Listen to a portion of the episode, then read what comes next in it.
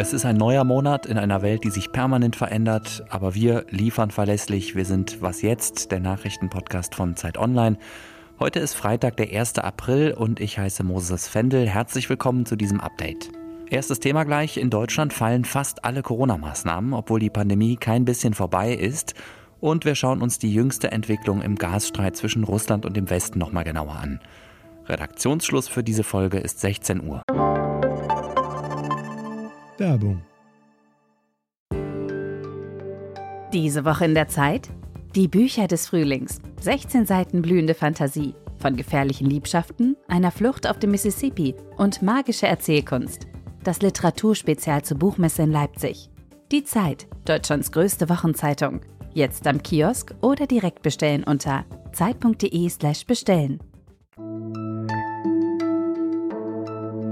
Wenn Sie so wie ich in Berlin sind, dann ist für Sie heute Freedom Day in dicken Anführungszeichen. Wenn Sie was jetzt in einem anderen Bundesland hören, können Sie wahrscheinlich morgen feiern.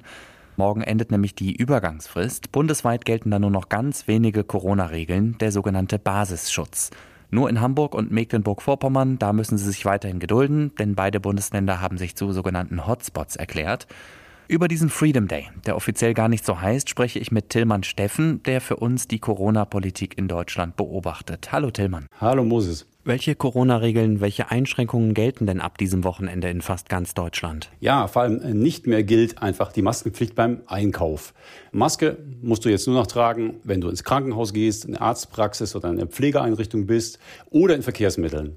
Und dann ist den Bundesländern auch noch möglich, Tests vorzuschreiben, und zwar an Schulen, in Krankenhäusern und Pflegeeinrichtungen. Das bleibt weiter als Option. Ich finde, das klingt immer ein bisschen so, als wäre die Pandemie vorbei, was ja nicht stimmt. In was für einer Lage sind wir in Deutschland aktuell? Es ist schon so, die Infektionszahlen sind in den allermeisten Bundesländern im Sinken begriffen. Das ist aber auch erst wirklich seit wenigen Tagen so, außer in Bremen geht es bergab. Aber die Hospitalisierungsinzidenz, also die Krankenhausbelegung, die steigt äh, zum Beispiel in Hamburg relativ stark, in Hessen und in Thüringen auch.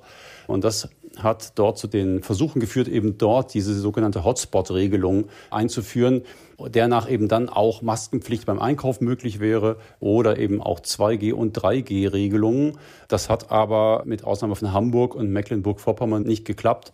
Thüringen hat das erst am Donnerstagabend abgelehnt zum Beispiel, obwohl dort die Zahlen auch noch kritisch sind. Und kannst du noch mal erklären, warum Hamburg und Mecklenburg-Vorpommern jetzt einen eigenen Weg gehen? Ja, weil dort die äh, politisch Verantwortlichen die Entwicklung der Zahlen eben so äh, gelesen haben, dass sie sagen, hier besteht eine Gefahr der Überlastung unseres Gesundheitswesens durch einen hohen Anstieg der Infektionszahlen. Und aus dem Grunde erklären wir uns eben zu einem besonders gefährdeten Gebiet. Hotspot nennt sich das umgangssprachlich. Und dann sind eben diese genannten Regelungen auch möglich. Kann man auch beim Einkaufen Maskenpflicht vorschreiben oder eben Test- und Impfnachweise verlangen, 2G, 3G-Regelungen einführen in Restaurants etc.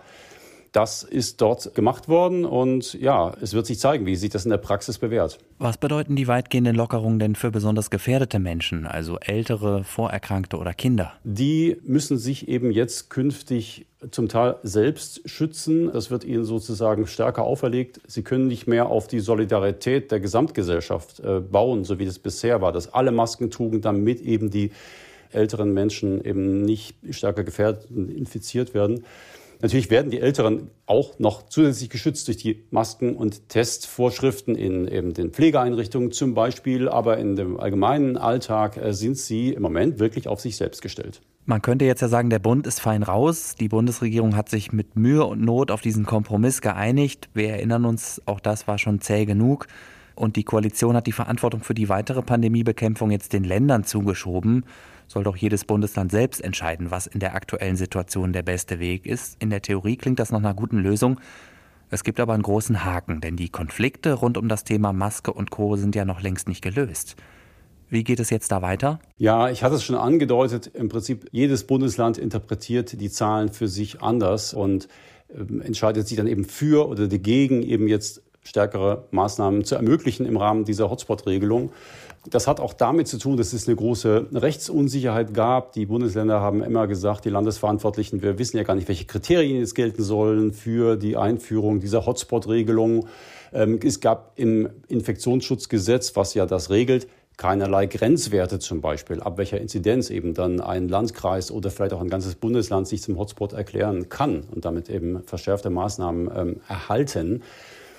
Und das hat zu viel Kritik geführt und letztlich lässt das einige Länder einfach auch zurückschrecken, äh, davor eben diese Hotspot-Option zu ziehen. Hessen zum Beispiel sagt, das ist uns juristisch zu riskant. Oder in, in Hamburg und in Mecklenburg-Vorpommern, die beiden Länder, die, wie gesagt, diese Hotspot-Regel eingeführt haben, da ist Folgendes passiert. Dort haben FDP und AfD Klagen angekündigt. Die werden gegen diese Hotspot-Beschlüsse dort vor Gericht ziehen. Und dann wird sich zeigen, ob die Kriterien, die gesetzlichen Kriterien in Hamburg wirklich vorliegen, zum Beispiel oder in äh, Mecklenburg-Vorpommern. Wie gesagt, wir werden es vielleicht in einigen Tagen und Wochen wissen. Dort sind Eilentscheidungen absehbar von Gerichten, die das Ganze dann entscheiden werden. Danke, Tillmann, und schönes Wochenende. Sehr gern und ich danke dir. Wir müssen noch mal über ein Thema sprechen, das uns schon die ganzen letzten Tage über beschäftigt hat, nämlich den Gaslieferstreit zwischen Russland und dem Westen. Ich fasse mal kurz zusammen, was bisher passiert ist. Russland sagt, ihr kriegt unser Gas nur noch, wenn ihr dafür mit Rubel bezahlt. Und der Westen so, nö, machen wir nicht, wir haben einen Vertrag, da steht Dollar oder Euro drin. Darauf Putin, okay, ihr könnt erstmal weiter in Euro oder Dollar bezahlen, aber ich überlege mir noch was. Und seit gestern wissen wir, was sich der russische Präsident überlegt hat, nämlich ein Dekret, also einen Erlass mit einem Trick, wie Deutschland und andere westliche Länder weiter ihr Gas bekommen, dafür in westlicher Währung zahlen, aber Russland bekommt das Geld am Ende trotzdem in Rubel. Zeit Online Russland-Korrespondent Maxim Kireev. Hallo erstmal und wie funktioniert dieser Trick? Ja, hallo. Also der Trick ist eigentlich ziemlich einfach. Ähm, das heißt, die ähm, europäischen Gazprom-Kunden, also die Abnehmer, müssen sich ein Konto bei der Gazprom-Bank anlegen. Das ist eine Bank, die nicht von Sanktionen bisher betroffen ist. Das ist wichtig zu verstehen. Also das wäre zumindest legal möglich. Ähm, auf die, dieses Konto hat einen Euro-Teil und einen Rubel-Teil. Und sobald die Euros darauf eingezahlt werden, tauscht die Gazprom-Bank diese Euros an der Börse, an der Moskauer Börse. Und ähm, die Rubel, die dann die Gazprom-Bank dafür bekommt, ähm, die legt sie dann wieder auf dieses Konto und von diesem Konto wird dann die Gazprom bezahlt. Und sobald aber diese Rubel von der Börse auf diesem Konto gelandet sind, gilt der Deal eigentlich als abgeschlossen. Ähm, das soll ja auch Währungsrisiken für die Kunden mindern. Also im Prinzip ähm, rein ökonomisch betrachtet ändert sich für die europäischen Kunden in diesem Fall erstmal nichts. Propagandistisch ist das natürlich aber wichtig, weil man immer noch sagen kann, ja, die Europäer haben sich jetzt darauf eingelassen und wir haben jetzt hier Rubel und ähm, genau, also. Hintergrund der ganzen Maßnahme ist ja, dass Putin den Rubel stärken will. Hat dieses Dekret vom gestrigen Donnerstag schon irgendwelche spürbaren oder messbaren Auswirkungen auf die Währung oder auf die russische Wirtschaft insgesamt? Ja, also die Auswirkungen waren eher psychologischer Natur. Der Rubel ist an der Börse leicht gestiegen, aber das war ja schon in den vergangenen Tagen. Man muss zum Hintergrund verstehen, die Zentralbank und die russische Regierung haben drastische Maßnahmen ergriffen, um den Rubel zu stützen. Der Leitzins in Russland beträgt momentan 20 Prozent. Dann äh, dürfen äh, größere Beträge nicht mehr aus Russland abgezogen werden. Ähm, Steuerausländer dürfen kein Geld ins Ausland überweisen.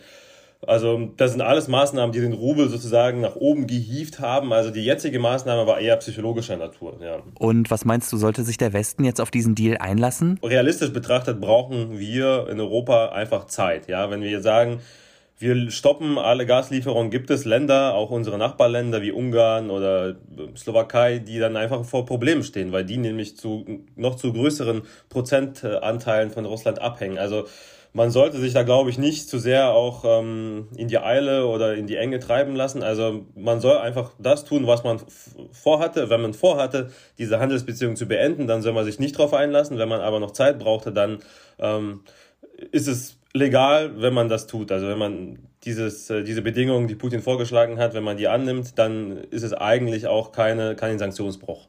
Aus meiner Sicht. Aber ist es nicht so, dass der Westen jetzt seine eigenen Sanktionen unterlaufen muss? Also legal ist es ja so, dass der Westen die Gazprom-Bank äh, bisher nicht sanktioniert hat. Das ist der eine Punkt. Der zweite Punkt, dass die Zentralbank sanktioniert ist. Äh, und juristisch betrachtet kaufen die europäischen Abnehmer ja die Rubel nicht von der Zentralbank, sondern dass diesen ganzen Deal, dieses ganze Geschäft wickelt sozusagen die Gazprom-Bank ab. Also die Jure, die Jure ist es, ist das eigentlich safe. Die andere Sache ist natürlich, ob man jetzt Putin diesen Propagandaerfolg gönnt oder ob man irgendwie noch weiter dazu beiträgt, dass der Rubel ähm, sich irgendwie weiter stärkt. Also das ist die andere Sache. Also zumindest legal, juristisch sehe ich, aus, ich bin jetzt kein Jurist, aber aus meiner Laienperspektive, sage ich mal, sehe ich da eigentlich ähm, erstmal grünes Licht, ja.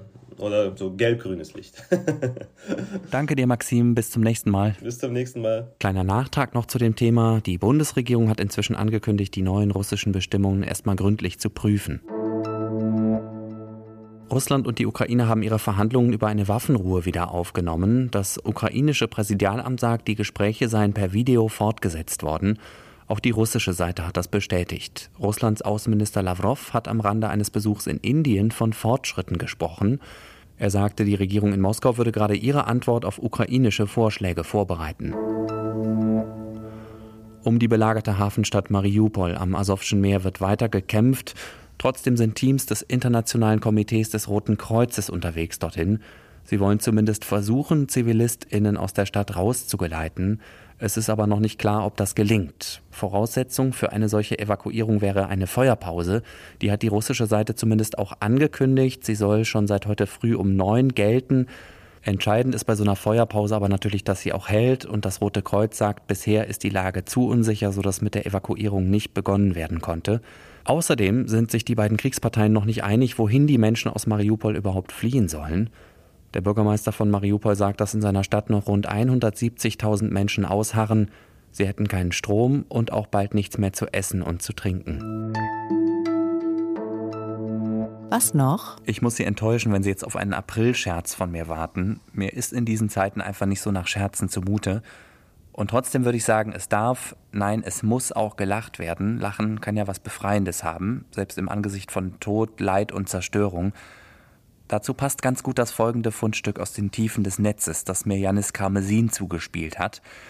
Eine französische Talkshow hat vor vier Jahren lauter Gäste eingeladen, die alle eine besondere Lache haben.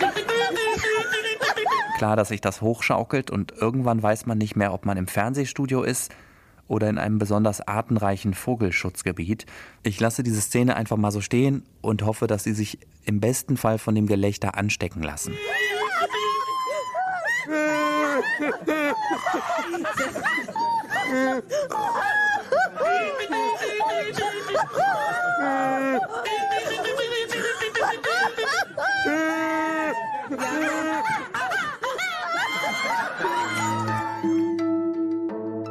Das war das Update von Was jetzt am Freitagnachmittag. Wenn Sie am Wochenende Zeit und Ruhe haben, möchte ich Ihnen gleich zwei weitere Was jetzt Folgen empfehlen. Einmal morgen am Samstag da spricht Erika Zinger unter anderem über die anstehende Wahl in Ungarn. Die findet am Sonntag statt und gilt so ein bisschen als Schicksalswahl für die ungarische Demokratie. Und um eine weitere Wahl geht es in unserer nächsten Sonderfolge, die erscheint übermorgen, also am Sonntag. Da geht es um die französische Präsidentschaftswahl, die am Sonntag in einer Woche stattfindet. Schreiben können Sie mir und uns gerne wie immer an wasjetzt.zeit.de. Für heute ist erstmal Schluss. Ich heiße Moses Fendel, danke fürs Zuhören und wünsche Ihnen ein schönes Wochenende.